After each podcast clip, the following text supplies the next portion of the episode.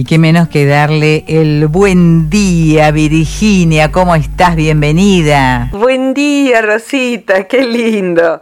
Qué lindo darnos los buenos días. Se vuelven más buenos los días, ¿no? Totalmente, porque los deseos son eh, a viva voz. totalmente a viva voz y se, se, siente, creo. Por eso a la gente le gusta cuando nos, nos, saludamos. Eh, es el ringtone del programa. Totalmente.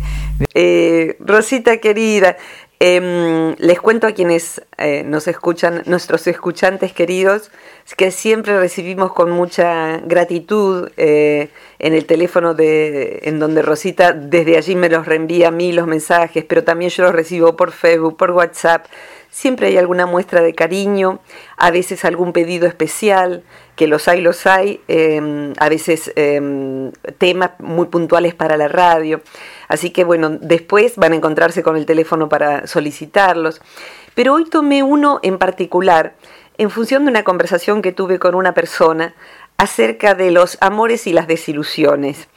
Por si a alguna persona le pasó, si no busquen los libros, ¿qué se siente? Em, sé que lo hemos tomado otras veces y, de hecho con Mario Tierno eh, hace un par de años hacíamos de Amores y Desamores, que, era, que es un recital que volveremos a hacer en algún momento. Ahora estamos preparando uno que se llama Renacer de las cenizas, que también es algo que a alguna gente le pasa. Claro, claro. A eh, nosotras no. A otras no, nosotros no, nunca. Esto de, morir muchas veces en una vida. Y la desilusión, ¿sabés que por algo los, les tiendo un puente a, estas dos, estas dos títulos? Eh, la desilusión a veces es como una muerte es como una muerte porque uno tiene que recomponer muchísimas cosas. Pero hablando este fin de semana con una persona por teléfono, no conozco personalmente a, esa, a, esta, persona, valga la, repetición, hablábamos acerca de una persona que nos desilusionó a, ambas personas, a, ambos nosotros. él es un hombre y a, mí también esa persona me defraudó, me desilusionó. Eh, y en ambos casos, aunque no nos conocemos, eh, es por razones profesionales en este caso. Pero por ahí se nota un poco más, como aún por razones que no son del enamoramiento, que ahí ya creo que todos sabemos que se nos empelotonan las neuronas y presentarían esos, ¿viste esas publicidades desenredantes para la lana? Sí. Yo recién le decía a Andreita, necesito algo así para las neuronas. Em, eh, que, el, amor, el enamoramiento, mejor dicho, produce un cúmulo de ilusiones que puede enajenarnos de, la realidad totalmente. Pero eso no es privativo del amor. Eh, y a donde quisiera ir es hacia que ilusionarse, hacerse ilusiones, y luego, por cualquier razón, constatar que uno se desilusionó, quedó defraudado, eh, y sobre todo si se desilusionó muy estruendosamente, porque a veces uno se hace la ilusión de que con esa persona que es buena, uno podría hacer un viaje, iniciar un amor, una sociedad, dar un taller, lo que fuera. Y después qué desilusión, me sentí tan mal, la verdad que no me pasé para nada lindo. Entonces como una expectativa que se tiene que correr y la persona no, no hizo nada malo y nosotros tampoco, simplemente no funcionaba. Eh, no funcionaba la sinergia que debiera haber entre dos o más personas para que algo funcione bien. Eh, entonces, lo que le quería decir a esta persona que no trabaja en psicología es que haber confiado y haber tenido una expectativa eh, y que esas expectativas hayan sido engañosas, no nos convierte, ¿puedo decir una mala palabra, señorita? Sí, cómo no. Bueno, en argentino no hay otra palabra, lo dijo en el Congreso de la Lengua Española el querido Fontana Rosa.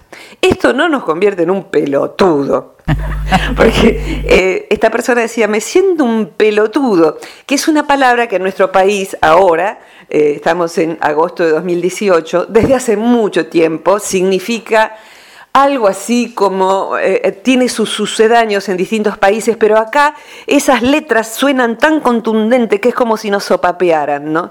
Como si uno fuera demasiado ingenuo, estúpido, demasiado confiado, tarado, un montón de cosas horribles eh, y de baja inteligencia y baja percepción. y la verdad es que uno no es un pelotudo, ni un imbécil, ni un sonso, ni un tonto, ni un lelo, ni un pendejo, ni, como se dice en distintos países por haber tenido una ilusión y que esa desilusión se desinfle. O sea que cuando una desilusión acontece, eh, lo que querría pedirle a quien le acontece es que trate de, eh, una vez que salta lo primero que es el enojo consigo mismo, la mayoría de las veces lo primero es enojarse uno conmigo. Con, uno conmigo también la gente se enoja. me quedó raro. Yo me enojo conmigo cuando descubro que me autoengañé. Porque uno dice, golpea la fuente y dice, ¿cómo no me di cuenta? Pero claro, ¿cómo no me di cuenta? ¿Cómo no me di cuenta? Y mira que me dijeron esto no iba a funcionar, o mira que tal cosa no me cerraba. La otra vez hablábamos de los usadores seriales. Y en verdad, eh, lo que tenemos que saber, y por eso quisiera echar un, poquito de compasión sobre esa herida de la desilusión, en el amor, en, en el amor, en la amistad, en las elecciones que uno haga.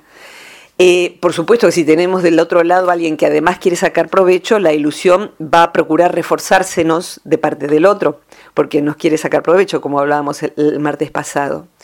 Pero en este caso lo que quisiera es, si no se puede evitar la primera reacción de enojo para con uno mismo, por lo menos eh, dejar aquietarse el mundo interno, buscar ayuda si hace falta, hablar con un amigo, hablar con el terapeuta, hablar con una hermana eh, pero mm, seguir acusándose porque uno fue iluso eh, es algo en donde uno queda atrapado a veces de por vida. ¿Cómo no, ¿Cómo no pude darme cuenta antes? ¿Cómo me enamoré de semejante persona? ¿Cómo tomé semejantes decisiones? Y pensaba, Rosita, cuando elegí este tema, en este caso a pedido de mí, es el tema, eh, en, contar esto, el mecanismo para ilusionarnos, Ro, fue puesto en el software. Para los que no, no mm, usan tanto la compu, el software son los programitas que se ponen, como las aplicaciones, ¿no? Las aplicaciones que uno pone. Entonces pongo la aplicación, el sábado descubrí la aplicación que me lleva por donde hay menos tránsito en Buenos Aires. Es casi como, no sé, del hombre de mi vida, más o menos. Fue glorioso eso. Eh, es una aplicación. Eh, y el, Ilusionarse es una aplicación que tiene nuestro cerebro, hoy, en el lenguaje de las aplicaciones que tienen los teléfonos, que la tenemos desde, que, desde antes de ser humanos. O sea que cuando generamos expectativa con algo y lo deseamos, o también, Rosita, cuando generamos expectativa y le tememos, funcionaría igual, lo que se dispara es un mecanismo que en la psicología de la universidad se le llama ilusión. ¿Y sabes contra qué se contrapone? Con alucinación. Se define así, se contrapone así. Alucinación es percibir algo que no existe, o sea, la percepción sin objeto se dice. En tanto que ilusión, en todos los libros son tan geniales que dan el mismo ejemplo. Eh, ilusión es un fenómeno psíquico por el cual a algo que sí existe uno le da propiedades que no tiene o se las exagera. Y el ejemplo que se da es, yo entro al galpón y hay una soga en el jardín o la manguera en el patio, en el, jardín, eh, y, pienso que es una serpiente y pego un salto. ¿Hay algo? Sí hay algo, pero no es una serpiente. Entonces la palabra ilusión nos viene de ahí, nos viene de ahí. Y los ilusionistas eh, para muchas personas les cautiva la atención. A mí mucho no me atrae el ilusionismo, los magos, ¿no? Eh, pero es curioso, todos sabemos que no es verdad que va a serruchar a la mujer, todos sabemos que no vuela David Copperfield, eh, sobre todo su ex esposa, supongo que lo debe saber. Eh, todos sabemos que eso no es así, pero nos gusta por un ratito imaginar que fuera posible. Y en algún sentido, secundariamente, nos sorprende la capacidad que tiene el otro de generarnos la ilusión de que sí lo es. Eh, y nos divierte en ese caso. Cuando se trata de la vida verdadera, la vida real, la vida cotidiana, eh, la desilusión eh, puede ser el primer cimbronazo muy fulero, muy feo, muy doloroso. Pero el que yo quisiera evitar en quien está escuchándome, en quien sea, porque igual que todos nosotros los occidentales, eh, aunque nuestra radio debe llegar a Oriente posiblemente, pero los, que tenemos la mente occidental, estamos formados para que el error reciba una cachetada, un castigo, un sopapo, una baja nota. Entonces, lo que hacemos, se instaló un software se instaló una aplicación que también dice, ante el error, eh, sobre todo en la buena gente, ante el error castígate lo suficiente, no sea cosa que lo vuelvas a cometer. Entonces lo que uno hace es castigarse por 25 años la mala elección que tuvo. O sabés qué es lo que uno hace, que yo lo he hecho, o sea, esto no está en los libros, ¿no? Eh, mm, uno se define a sí mismo como que uno es un iluso, un ingenuo, una Heidi, un, pelotudo, perdonen, ¿no? Pero eh, ni siquiera llega a ser una mala palabra ya, en argentino y en otros países la hemos exportado, qué grande, qué gran exportación. Pero resulta eficaz eh, eh, a la descripción. Yo no soy eso, yo soy muchas cosas. O sea, hablándole no a vos, sino a quien está escuchando, que se ilusionó y le quitaron la alfombra roja y se fue de bruces, eh, no es un, tonto, no es un necio, no es, no es todas esas palabras. En todo caso, tuvo un comportamiento que le llevó a, hallar un error. En todo caso, a veces inclusive puede ser un comportamiento equivocado, precipitado, apresurado. Eh, pero necesita saber que el boleto de, que uno saca cuando ingresa acá a la vida, el pasaje, el tiquete de viaje, eh, no tiene opción, no tiene elección del asiento para esto. en la clase ejecutiva no te agarra la desilusión y vos justo sacaste en la fila que sí, en la parte que sí. No, no hay elección. El punto no es si uno se desilusionó a tal edad, pongamos 20, 18, inclusive antes. Eh, el punto tampoco es cuántas veces, sino qué hizo con eso. La pregunta es, ¿qué es lo que uno hace con eso? Porque ante la desilusión, muchas personas, si se evalúan, refuerzan la, la, identidad, soy un tonto, para reunir en eso todas las palabras que dije y las que no, soy un tonto, en vez de me comporté de un modo incauto, tendré que ir aprendiendo, pero esta vez ya me di cuenta más pronto, ¿eh? esta vez pedí consejo, esta vez pedí opinión a los seres queridos, esta vez fui a consultar a un terapeuta, esta vez fui a consultar a un contador, esta vez le pedí el currículum a la persona que decía ser quien era. Sí, eh, esta vez, antes de ponerme de novio, googleo, pido un veraz, una verificación técnica biocular, una carta astral, una consulta con mi propia terapeuta del sujeto o la sujeta en cuestión. O sea, uno hace todo eso antes de fallar nuevamente, por ejemplo. Te convertís en un robot entonces. Eh, claro, es imposible. no obstante, te digo, los medios digitales hoy eh, yo los uso, aviso. Eh, para cualquier cosa, para cualquier cosa, porque hoy cualquier persona se hace pasar por quien no es. Eh, hasta Facebook hace eso. Si uno quiere abrir un muro en Facebook, por supuesto lo puede abrir fraudulentamente, pero cada X cantidad de muros, ¿sabes, Rosita?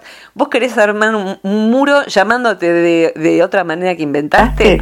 Eh, bueno, va a fijarse si la foto que subiste se coteja con otros registros de Internet. Eh, lo cual un poco me espeluznó y otro poco me pareció que bueno, porque la verdad que no me haría gracia que nadie abra un muro de Virginia Gowell, porque por ahí em, le, salen mejor las cosas, pero aún mis estupideces son las mías, esto es mi identidad.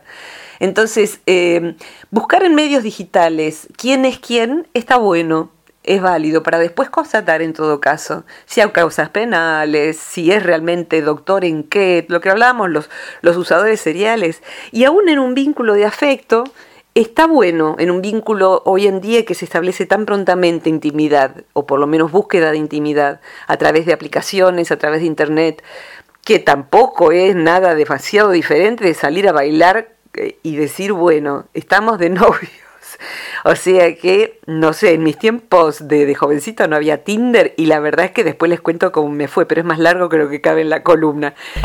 O sea que bueno, me hubiera venido muy bien Internet en aquella época. O sea que bueno, y conozco eh, parejas excelentes, muy buenamente encontradas gracias a Facebook o Tinder u otras aplicaciones. O sea, no se trata de la vida, se trata de uno. Eh, y a donde quiero recalcar, Rosita, es como, espero no estar muy dispersa, estoy sentadita y quieta, contado quieto acá, en el silencio. Es notable. El eje de ¿eh? hoy es, por favor, si uno se equivoca en este punto en, particular, sepa que es normal, sepa que es común, sepa que viene en un software, en una, en una estructura del cerebro que Tao y los demás mamíferos también tienen y hasta los reptiles tienen. Mira, voy a contar algo antes de pedirte ayuda. Cuando Tao eh, siempre fue grande, nació grande, pero en algún momento que yo no vi, debe haber medido como un ratoncito, digamos, porque eran 12 perros adentro de... Hoy, pesa 52 kilos Tao, te imaginas, pobre madre. Era un colectivo de larga distancia. Eh, cuando lo traje a casa a los tres meses ya no se lo podía alzar, o sea que es un perro muy corpulento. Y yo tenía de, siempre tuve gatos, tenía un juguetito que era un, autito con un Hello Kitty, esas gatitas con moñito, del tamaño de la mitad de mi mano. Ese autito, apretabas la punta, el capot del autito y un resorte hacía que el autito se desplazara un 80 centímetros. Y se me ocurrió ver cómo jugaba él, qué hacía él ante eso, tirándole pelotitas, peluche y todo eso. Le hago hacer eso y entró en pánico el perro. Entró en pánico, mm. pánico. Y yo entré a mirar el fenómeno y decir, ¿qué pasa acá? ¿Por qué es esto? Y estoy hablando siempre del mismo tema. Eh, y digo, estos somos nosotros. Ahí no hay nada que ni por casualidad pudiese dañarle a él.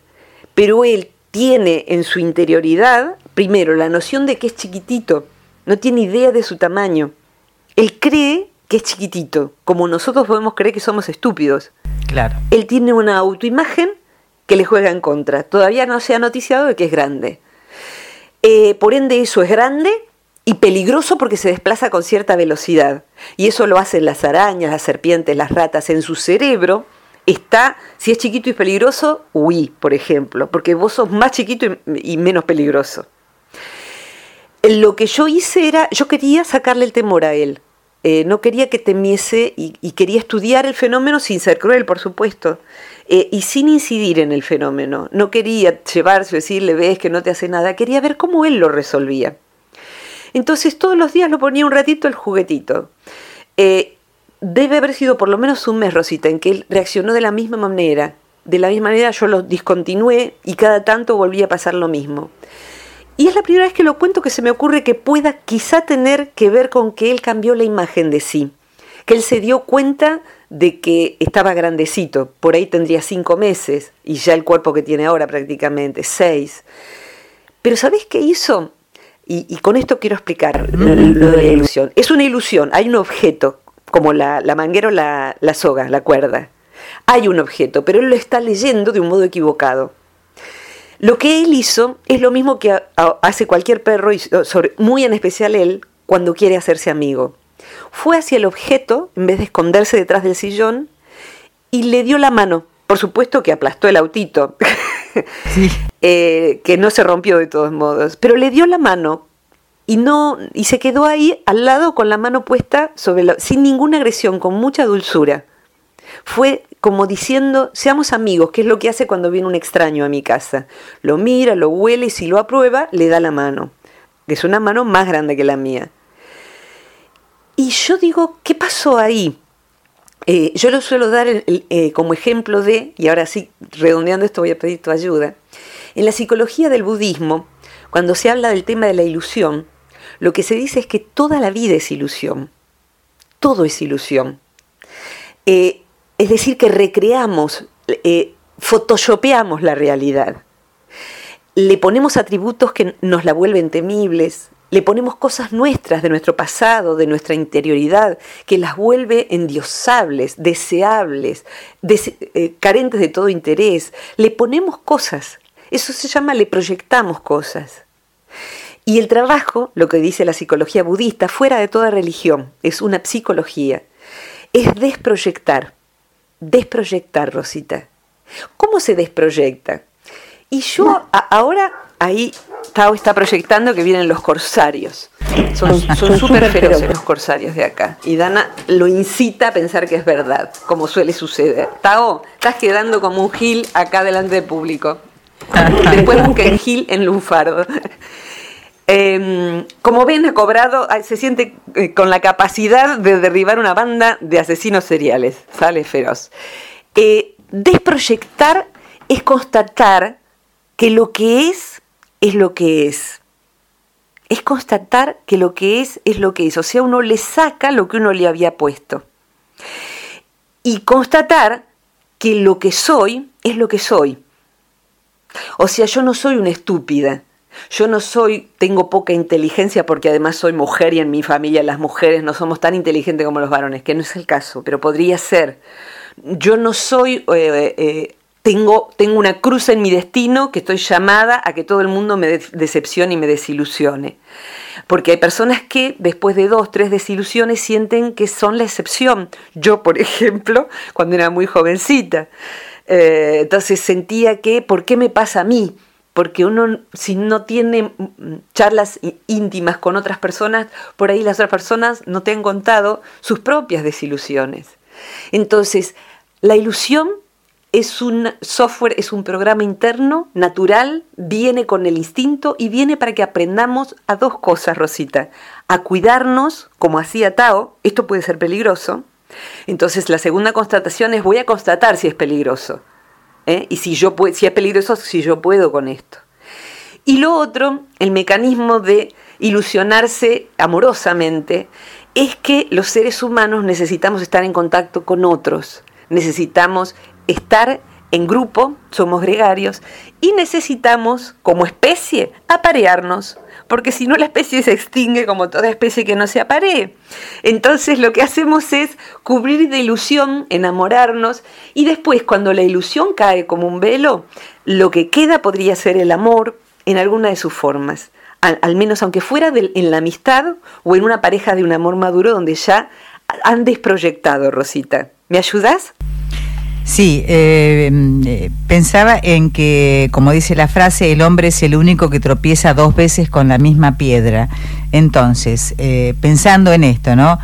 ¿Se puede vivir con el temor a la desilusión? ¿Puede una persona vivir con el temor a la desilusión? En verdad se vive muy opacamente. En el aire nuevamente, Virginia, ¿cómo estás? Y aquí estamos otra vez cómo era esto de, que el hombre es el único animal que tropieza dos veces con la misma piedra. Sí, yo diría más de dos. Más de dos. Y la verdad es que no, no es el único animal.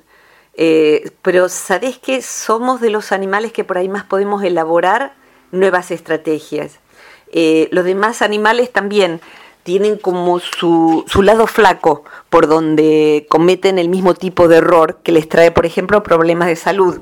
Eh, nosotros los animales humanos solemos tropezar más complejamente porque tenemos un cerebro que realmente precisaría un desenredante. Alguna vez lo existirá, eh, pero tenemos tantas conexiones, tantas necesidades, eh, tenemos tanta memoria emocional de cosas que hemos vivido. Es muy difícil ser un humano. Es muy difícil ser un humano. O sea que si nos sale más o menos, es muchísimo, Ro es muchísimo. En ese ser más o menos vamos a tropezar varias veces. Eh, ¿Cuál es la, el para qué en todo caso? En verdad no, sé bien cómo está armada la realidad. Eh, tengo mis creencias personales, peculiares acerca de, al, no escribir a ninguna religión formal, he hecho mi propio collage de la realidad pero yo lo explicaría así y que a lo mejor encaja en lo que dicen distintas tradiciones. Eh, el todo está evolucionando. O sea, uno ve que evolucionan las especies, evolucionan, eh, eh, o sea, la, humanidad es nada más que, estamos en la infancia respecto de otras especies y de los cuántos millones de años pasaron de los dinosaurios. Evolucionan las estrellas, las galaxias, mueren estrellas, se crean eh, el, universo está en constante creación eh, y nosotros somos parte de ese gran experimento.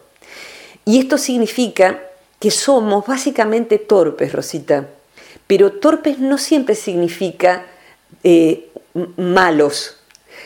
un niño, por ejemplo, es torpe para caminar, se cae, un adolescente suele ser torpe, yo cuando crecí de golpe, para los por radio no se nota, pero mido un metro setenta y cuatro, eh, vieron que no se nota, bueno, eh, eh, cuando era adolescente me llevaba por delante las cosas y eso significa que, que uno es malo, estúpido, no, es torpe porque está creciendo, está evolucionando, tengo que confesar que inclusive algunas torpezas motrices me han quedado eh, por este grandor y porque las cosas están hechas para otra altura promedio. Entonces, cada uno de nosotros tiene sus propias torpezas. Lo que es importante, Rosita, en mi criterio, es detectar claramente cuáles son las propias torpezas, las propias incompletudes. Si uno se considera a sí mismo más que defectuoso, incompleto, incompleto, como un niño de 5 años está incompleto porque está desarrollándose, nuestro sol está evolucionando. La, Tierra, más allá de la contaminación, va en evolución. El Big Bang no terminó. Esto lo dicen los astrofísicos, no lo digo yo. Si el Big Bang no terminó, ¿por qué voy a tener que estar terminada yo? Yo soy un proceso. Cada uno de los que está escuchando es un proceso. Entonces, es imperfecto porque está inconcluso.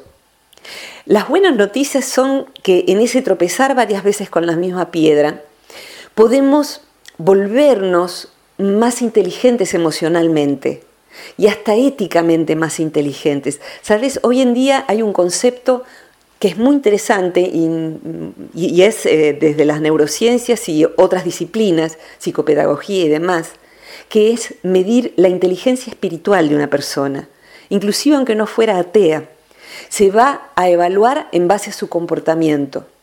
Y en cuanto a las desilusiones, la inteligencia emocional y espiritual, si se me permite el término, eh, va a tener que ver con la espiritual no resentirnos con los errores, ni con nosotros mismos ni con los que con la vida que nos ha traído esas pruebas y esa fuerte desilusión, sino que al contrario, la desilusión sobrellevada necesito duelarla porque eh, perder lo que nunca he tenido, como dice la canción Lucía de Serrat, el duelo por lo que nunca he tenido, eh, e-, es un duelo también, aunque sea de lo inexistente, el duelo de las ilusiones no cumplidas. Y la inteligencia emocional y espiritual, la inteligencia emocional me permite, ante lo no cumplido, ir por aquello que sí se puede cumplir. O sea, esto no es posible, renuncio a ello, re enuncio. Donde había un signo más, le pongo un signo menos. Esto no será. ¿Qué es lo que sí puede ser? Me doy el tiempo para duelar eso. Y eso puede significar, por ejemplo, Rosita, hay gente que por perder una ilusión, hay gente, a mí me ha pasado, uno no quiere seguir viviendo sin eso. Eh, inclusive si se aparta aquello de lo que yo todavía no desproyecté, porque aquello de lo que yo no desproyecté, y por ejemplo es un amor no correspondido, se va tan perfecto porque no tuvimos tiempo de desilusionarnos. Entonces nos parece que en la vida nada va a haber tan perfecto, lo cual es lógico, porque es tan perfecto como yo me lo armé, es tan perfecto como yo me lo armé. Eh, entonces, las desilusiones, Rosita, la, bondad que nos dejan, y lo digo como, como una decepcionada experta nivel 7. Eh, porque, porque, por distintas razones, porque soy muy lanzada en la vida, porque hago muchas cosas, me muevo entre mucha gente, y eso multiplica las posibilidades de desilusionarse, y porque tengo una mente poética que trata de embellecer el mundo, y el mundo es como el mundo es, y yo soy, y yo también desilusiono, seguro, a otros que ponen cosas en mí que yo no sé, no puedo, no soy. Entonces, lo que uno sí puede obtener es... Eh, sabiduría, mayor discernimiento, ver cada vez con más claridad. Y lo que puedo decir en esta edad, que ahora en este 2018, ahora son 56, vaya a saber cuando lo escucha alguien alguna vez, inclusive nosotras mismas. Eh, creo que vamos a mirar o escuchar o contemplar este tema diciendo cuánto más vemos ¿Cuánto más vemos? Las personas mayores que se han vuelto sabias, que son la abuela a la que uno quisiera preguntarle, vos, mamá, abuela, vos cómo ves a esta persona? Y, la persona puede, la, abuela, la persona a quien estamos consultando puede no tener ninguna, no ser iletrada, no tiene ninguna importancia, pero ve, ni siquiera piensa, ve, ve y dice, mira, viste, cuando fuimos a tomar el café, viste que él iba a dejar 20 pesos de propina y dejó, sacó y tenía 50 y yo dije, va a agarrarle 50 y puso uno de 5. Eh, y después, o sea, son pequeños hechos en donde se ven cosas. Después uno ve qué hace con eso que observó. ¿Me ayudas, Rosita? Sí, por supuesto. Eh, no, estaba pensando en cómo uno eh, arma en su cabeza, ¿no es cierto?, eso de la ilusión. Y lo que vos decías recién de que la gente se puede desilusionar contigo porque ponen cosas en vos que no son tuyas. Sí, exactamente.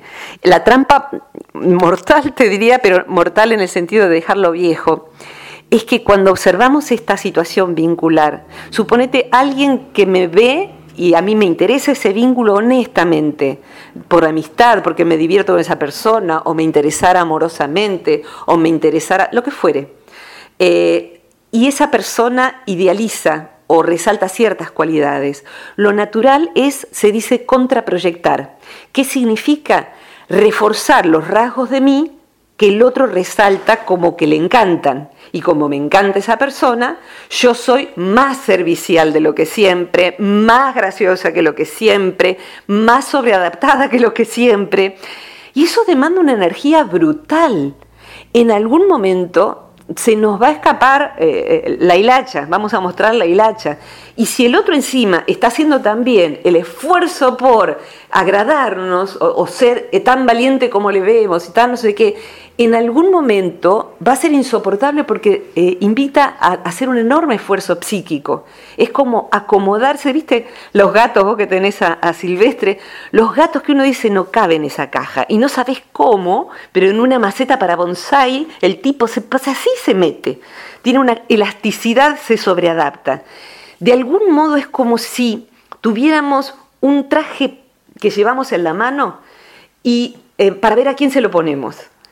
Pero si el otro no cabe, no, rehacemos el traje. Les tiramos con un, con un potro de, esos, que, que, torturaban antes a, los, a, los, a la pobre gente. Bueno, les tiramos las piernas y los brazos para que le quepa el saco. ¿Cómo puede ser que no te quepa este saco si yo te esperé toda la vida? Para, para unas diapositivas que estoy preparando para una conferencia de pasado mañana, Rosita, encontré un dibujito todo lo que dice es esto, es un hombre y una mujer parados de Tute, que es de mis, no, de Severi, este es Severi. Eh, mis dos preferidos son Tute, el hijo de Caloy, y Severi, con B corta, que es maravilloso. Es un hombre y una mujer de pie, se ven jóvenes pero no adolescentes. Los dos tienen el mismo globito de pensamientos. Dice, hace 35 años que te imagino. Y se acaban de conocer. Entonces, ¿Cómo nos vamos a proyectar? Si estamos esperando, las películas no nos mostraron que el ascensor quedó trabado y era él el, que estaba allí, el elegido, o era ella, o no sé qué. Entonces tenemos tanto cine y tanta novela y tantos libros eh, de esos amores imposibles, de esos amores excelentes. Y la verdad, hay veces en que encima sucede que alguien tiene con otra persona un vínculo mágico. Pero las más de las veces lo que hay es esa magia detrás de eso, eh, mucho trabajo interpersonal en una pareja, en una amistad, mucho trabajo para ir desproyectando y viendo vos quién sos, vos qué necesitas, vos qué querés, contame algo de vos. ¿A qué cosas le tenés miedo? O sea, poder saber la, eh, el antídoto, redondeando Rosita, de la proyección y la ilusión, es la constatación.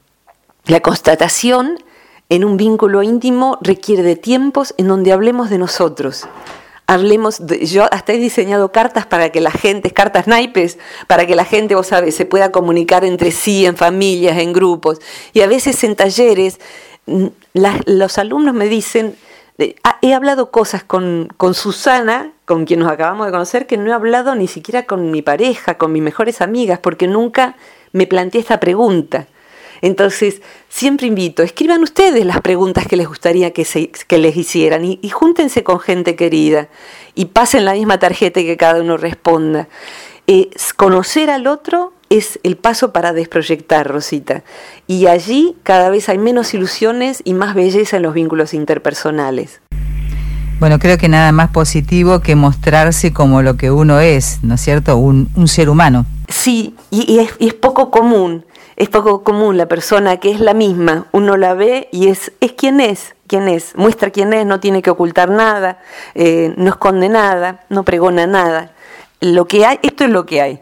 Así tenía una remera, una, camisa, una remera, no sé cómo se dirá en otros países, un muchacho en el Alto Palermo. Es lo que hay, decía, es lo que hay.